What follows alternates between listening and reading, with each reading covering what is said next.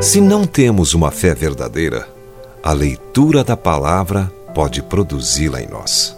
E se temos pouca fé, podemos aumentá-la da mesma maneira. Mas não adquirimos fé primeiro para depois meditar na palavra de Deus. Na verdade, é a Bíblia que encoraja a fé.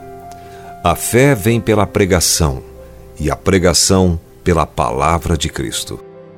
Muitas das pessoas que não creem em Deus também não leem a Bíblia. Mesmo estando doentes, preferem deixar o remédio com a tampa do frasco bem apertada.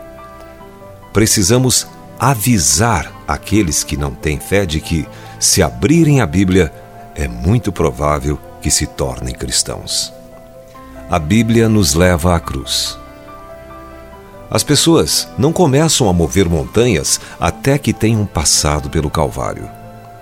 A verdadeira fé não começa na universidade, mas certamente teremos menos fé se formos para lá sem pelo menos alguma fé.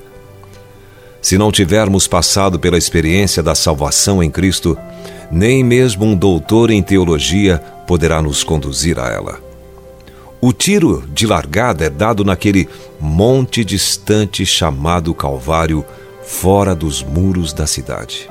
E a partir daí, Seguimos em frente até alcançar o alto chamado de Deus em Cristo.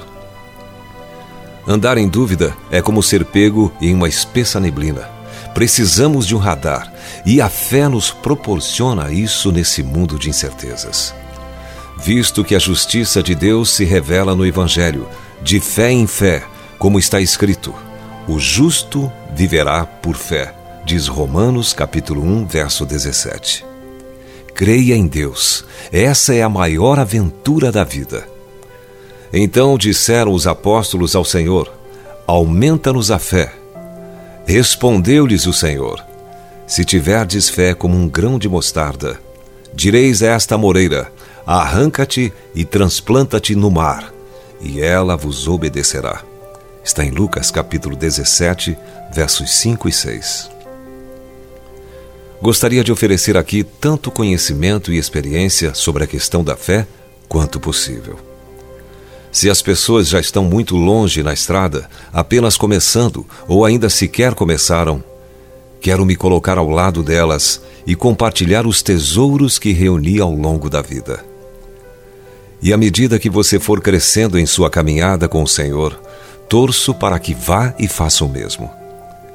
Sua fé é muito preciosa para ficar escondida. Compartilhe-a sempre que tiver oportunidade. E mostre-a através da maneira como você vive hoje e todos os demais dias da sua vida. Se você foi abençoado com esta palavra, compartilhe ela com alguém. Esta devocional foi extraída do livro Devocionais de Fogo, do evangelista Reinhard Bonnke, fundador da Cefam Cristo para todas as nações.